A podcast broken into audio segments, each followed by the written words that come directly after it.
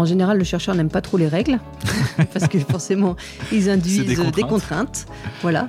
Euh, cependant, globalement, on s'accorde à dire que ce sont des règles nécessaires et qu'il faudrait que tout le monde les partage. C'est plutôt dans ce sens-là. Bonjour, je suis Manuel Davy et je vous souhaite la bienvenue dans les carnets de l'IA. Ce podcast, c'est l'occasion de vous partager les expériences de la communauté de celles et ceux qui font bouger l'intelligence artificielle. Pourquoi et comment adopter l'IA dans son entreprise? Par où commencer? Ou encore, quelles sont les bonnes pratiques pour performer? Autant de questions auxquelles nous apportons des réponses avec des spécialistes du sujet. Bonjour à tous, j'ai le plaisir d'être aujourd'hui avec Clarisse Danins au laboratoire Cristal de l'Université de Lille. Bonjour Clarisse. Bonjour Manuel. Donc tu es enseignant-chercheur ici et directrice du laboratoire Cristal. Est-ce que tu pourrais te présenter, nous présenter le laboratoire? Bien sûr, donc euh, je suis donc enseignant-chercheur à l'Université de Lille. Donc comme euh, le titre l'indique, j'enseigne à Polytech Lille, l'école d'ingénieurs euh, interne à l'université. Et donc je fais ma recherche au sein de Cristal, euh, laboratoire de recherche qui est donc partagé avec l'Université de Lille, le CNRS, Centrale Lille, INRIA et l'IMT Nord-Europe. C'est un laboratoire qui travaille sur les sujets d'intelligence artificielle. Il y, a, il y a une belle équipe dessus de chercheurs sur ces sujets-là. Donc au total à Cristal, il y a 200 chercheurs et enseignants-chercheurs permanents, des doctorants, à peu près 180, des ingénieurs, des postdocs, donc ça fait à peu près 500 personnes qui sont divisées en 34 équipes de recherche et euh, une bonne partie de ces équipes de recherche s'intéressent au métier de la data et de l'IA euh, en particulier. D'accord, donc une très belle équipe ici dans les Hauts-de-France par rapport, euh, je dirais, au paysage national. Ça va être une des belles équipes nationales, je suppose. Oui, oui, on a une force de frappe assez intéressante et qui permet euh, d'embrasser un certain nombre de sujets différents autour de cette intelligence Alors justement, quels sont les sujets aujourd'hui qui intéressent les chercheurs en intelligence artificielle? Sur quoi ils investissent leur temps aujourd'hui?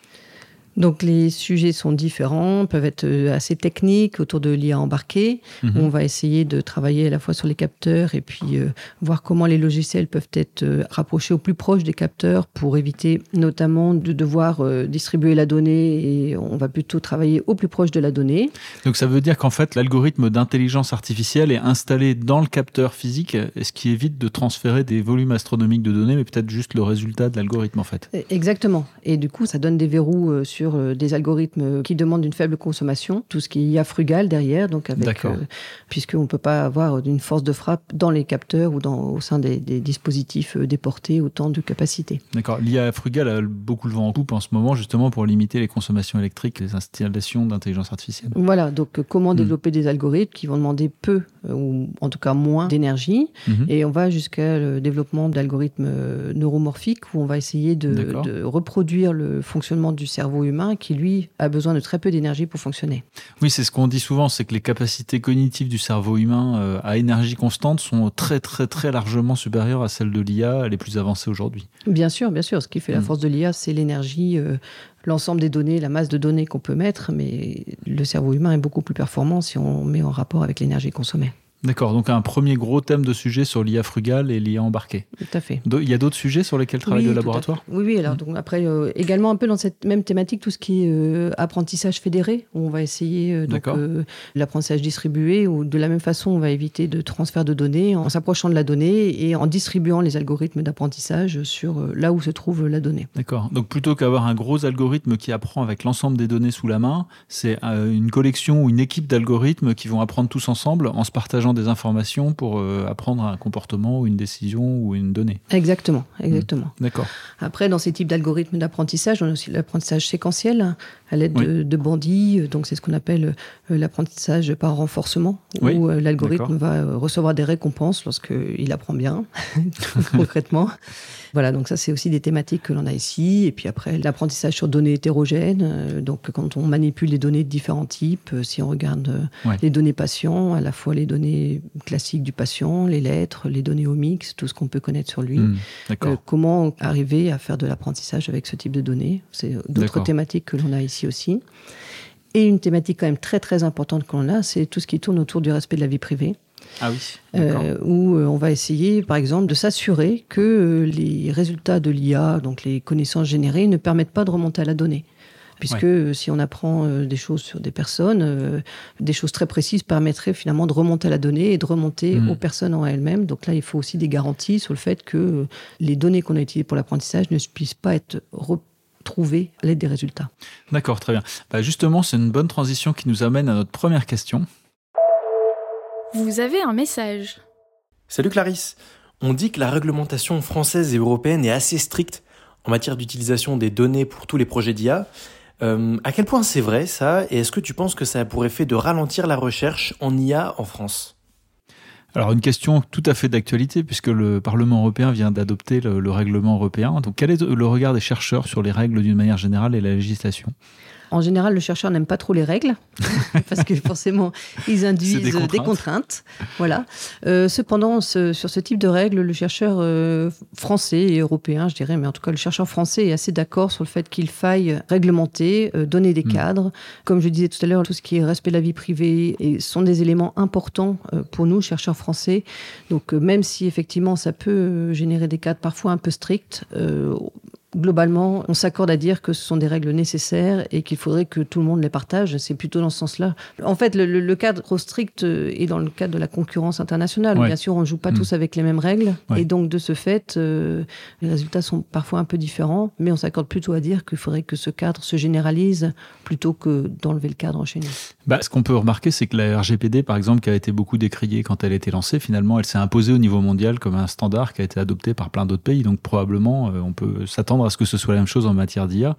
Et ça peut être aussi une chance finalement pour euh, défendre les valeurs euh, qui sont les nôtres de respect de la vie privée que tu mentionnais tout à l'heure. Est-ce que ça induit des recherches euh, justement particulières, ce cadre réglementaire? Est-ce que ça oblige à changer la façon d'aborder les problématiques de recherche?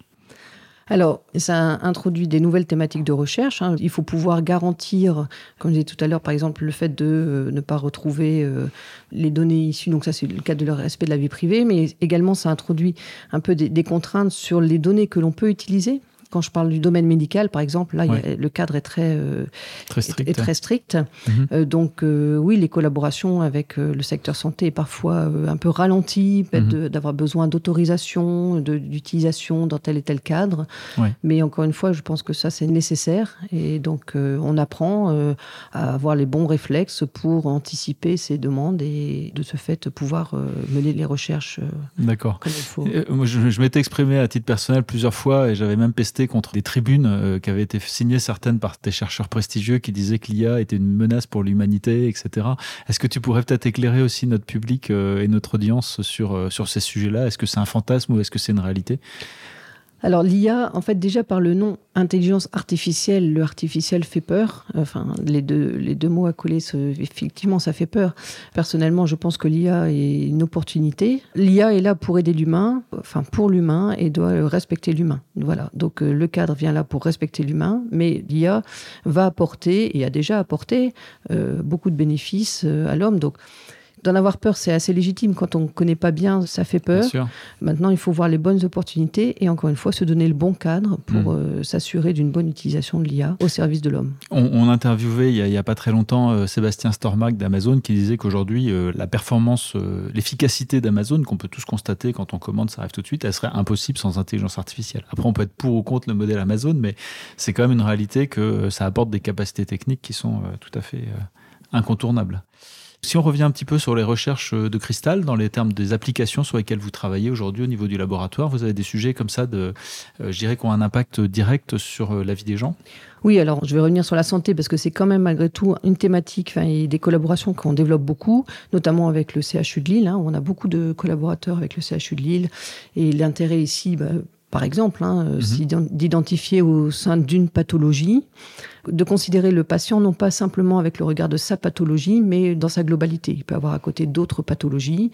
Euh, il est lui-même, donc essayer de retrouver au sein d'une seule pathologie bah, peut-être des patients qui se ressemblent et à qui on va pouvoir donner un, un traitement euh, spécifique, euh, plus, personnalisé. Voilà. Donc euh, derrière la médecine personnalisée, il y a l'analyse des données patients, la caractérisation de ces patients, l'identification de similitudes entre les patients et la force de l'IA va permettre de traiter un grand volume de données et donc de regarder ce patient dans sa globalité et non pas simplement avec le prisme de sa pathologie identifié. D'accord. Alors il se trouve qu'on a également ensemble une doctorante entre Vecchia, ma société, et le laboratoire qui travaille sur des sujets logistiques. Est-ce que tu peux en dire un peu plus aussi sur, ces sujets de recherche? Alors autour de la logistique, il y a plusieurs euh, thèmes. Hein. Il y a euh, tout ce qui est estimation de la demande euh, et de ce fait optimisation des niveaux de stock, mieux optimiser les stocks. Il y a aussi toute la logistique au sens large avec l'optimisation des tournées Ça, Ce sont mhm. des thématiques qui sont abordées au sein de Cristal. Avec un impact environnemental et puis une qualité de service, moins d'encombrement sur les routes. Donc c'est un vrai sujet intéressant. Voilà, et puis un meilleur service aux clients aussi sur la prévision du moment de passage. Mhm. Euh, euh, et puis bien sûr cet impact environnemental hein, qui est pris en compte déjà depuis plusieurs années.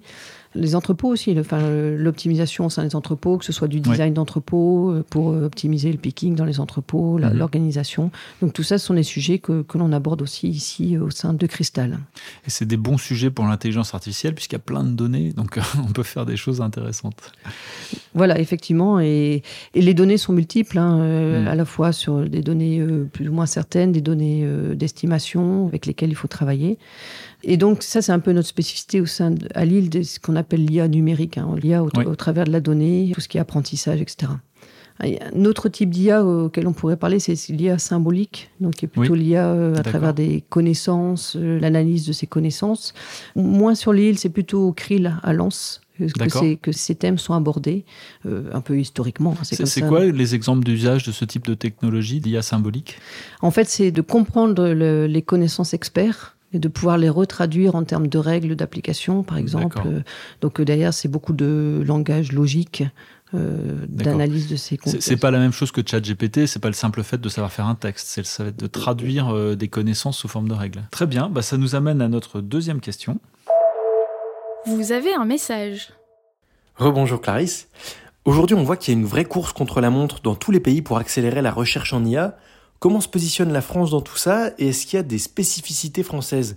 Je sais qu'on parle beaucoup des chercheurs français qui seraient plébiscités par la Silicon Valley. Est-ce que c'est le cas?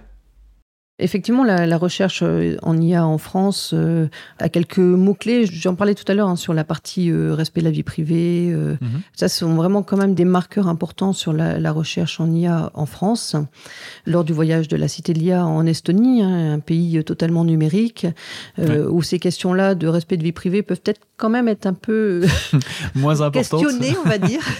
Elles n'ont pas le même poids qu'elles peuvent avoir en France. Voilà, donc mm. le tout numérique avait à ses apports. Hein. Enfin voilà, c'est ces aspects positifs euh, qui permettent aux citoyens euh, une simplicité dans les démarches administratives. Là, on a peut-être des choses à gagner, mais euh, voilà, il faut quand même se poser la question de, la limite. Mhm. Qu'est-ce qui fait la force peut-être des chercheurs français dans ces thématiques? C'est quand même les bonnes formations en maths hein, que l'on a en France, qui est malgré mm. tout pour les chercheurs vraiment euh, dans le cœur de l'IA sur le développement de, nouvelles méthodes d'approche. Euh, les maths sont un aspect très très important. C'est ce qui fait que nos chercheurs s'exportent aussi et sont appelés dans d'autres continents pour apporter leur contribution. Ça pose un problème d'ailleurs au directeur, à la directrice de laboratoire que tu es. Tu vois des chercheurs qui partent pour euh, s'expatrier dans des dans la Silicon Valley ou d'autres euh, outre-Manche peut-être? Oui, oui, alors euh, outre-Manche, euh, Silicon Valley peut-être un peu moins, mais oui, mais de toute façon maintenant tout se fait en distanciel, donc on ne sait hmm. plus tellement où les gens travaillent.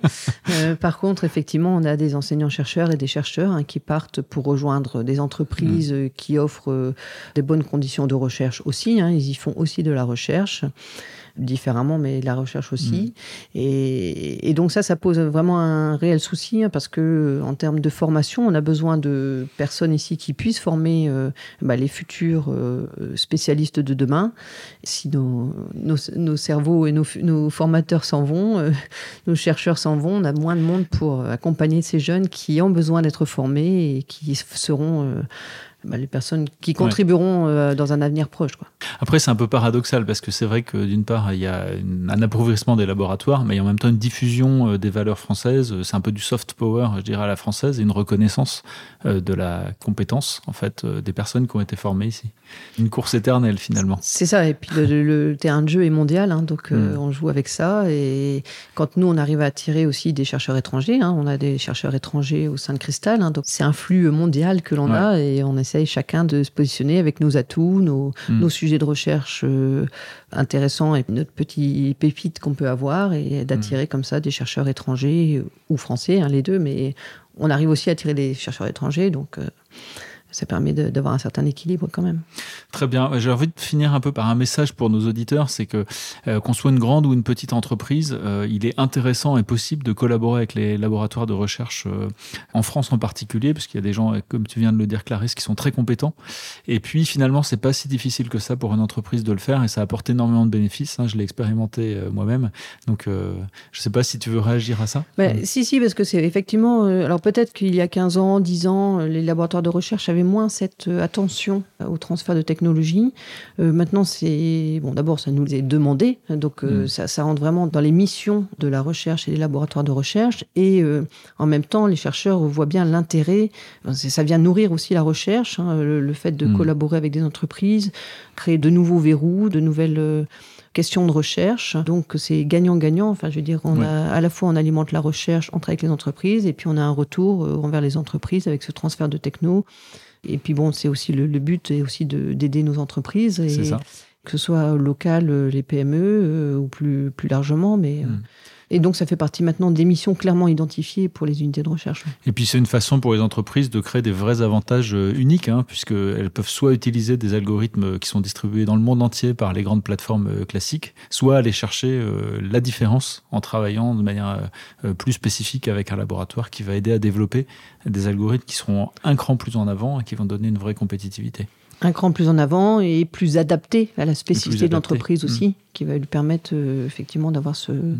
ce, pas d'avance sur les concurrents. Et bon, nous, on souhaite euh, contribuer à, cette euh, transmission de l'IA au sein des entreprises et l'acculturation, et, et à la fois par les formations, les jeunes que l'on forme et qui intègrent les entreprises, mm. et puis par le, cette relation entre entreprise et recherche euh, euh, bah merci pour ça, Clarisse. J'en profite pour euh, aussi signaler que tu es un membre actif de notre comité de gouvernance à la Cité de l'IA. donc l'Université de Lille est présente également dans les travaux des entreprises de la Cité de l'IA.